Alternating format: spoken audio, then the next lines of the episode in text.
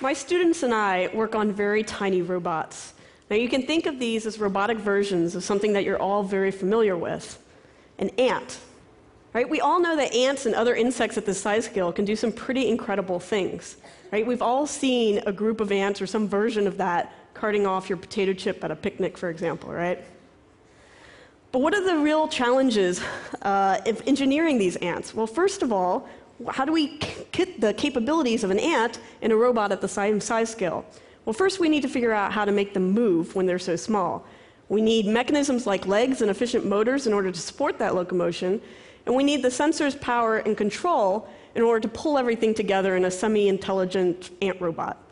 Right? And finally, to make these things really functional, we want a lot of them working together in order to do bigger things. So I'll start with mobility. Insects move around amazingly well. Right? This video is from UC Berkeley. It shows a cockroach moving over incredibly rough terrain without tipping over.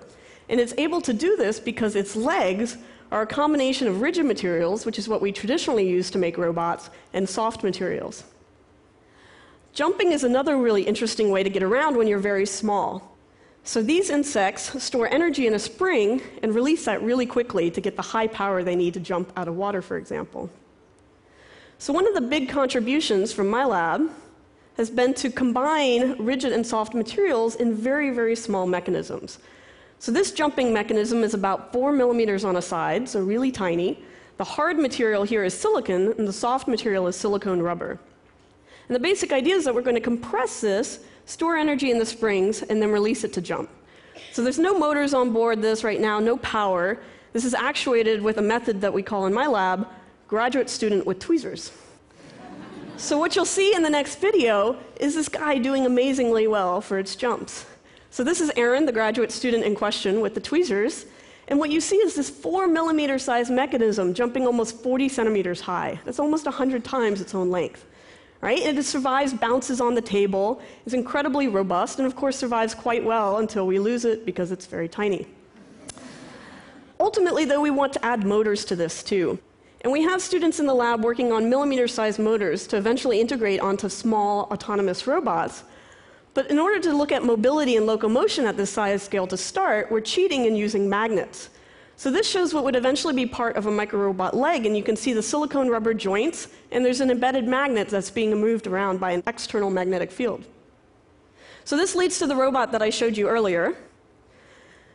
The really interesting thing that this robot can help us figure out is how insects move at this scale. We have a really good model for how everything from a cockroach up to an elephant moves. We all move in this kind of bouncy way when we run.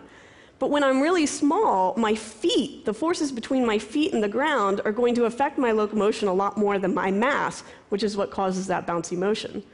So this guy doesn't work quite yet, but we do have slightly larger versions that do run around. So this is about a centimeter cubed on a centimeter on a side, so very tiny. And we've gotten this to run about 10 body lengths per second, so 10 centimeters per second. So pretty quick for a little small guy, and that's really only limited by our test setup. But this gives you some idea of how it works right now. We can also make 3D printed versions of this that can climb over obstacles a lot like the cockroach that you saw earlier. But ultimately, we want to add everything on board the robot, right? We want sensing, power, control, actuation all together. And not everything needs to be bio inspired. So this robot's about the size of a tic tac, right? And in this case, instead of magnets or muscles to move this around, we use rockets, right? So this is a microfabricated energetic material, and we can create tiny pixels of this. And we can put one of these pixels on the belly of this robot. And this robot then is going to jump when it senses an increase in light. So the next video is one of my favorites. So you have this 300 milligram robot jumping about 8 centimeters in the air, right? It's only 4 by 4 by 7 millimeters in size. Right? And you'll see a big flash at the beginning when the energetic is set off and the robot tumbling through the air. So there is that big flash, and you can see the robot jumping up uh, through the air. So there's no tethers on this, no wires connecting to this. Everything is on board, and it jumped in response to the student just flicking on a desk lamp next to it. So I think you can imagine all the kind of cool things that we could do with robots that can run and crawl and jump and roll at this size scale right? Imagine the rubble that you get after a natural disaster like an earthquake. Imagine these small robots running through that rubble to look for survivors. Or imagine a lot of small robots running around a bridge in order to inspect it and make sure it's safe so you don't get collapses like this that happened outside of Minneapolis in 2007. Or just imagine what you could do if you had robots that could swim through your blood, right? Fantastic Voyage, Isaac Asimov. Or they could operate without having to cut you open in the first place. Or we could radically change the way we build things if we have our tiny robots work the same way that termites do. And they build these incredible eight meter high mounds, effectively well ventilated apartment buildings for other termites in Africa and Australia. So I think I've given you some of the possibilities of what we can do with these small robots. And hopefully, we've made some advances so far, but there's still a long way to go. And hopefully, some of you can contribute to that destination. Thanks very much.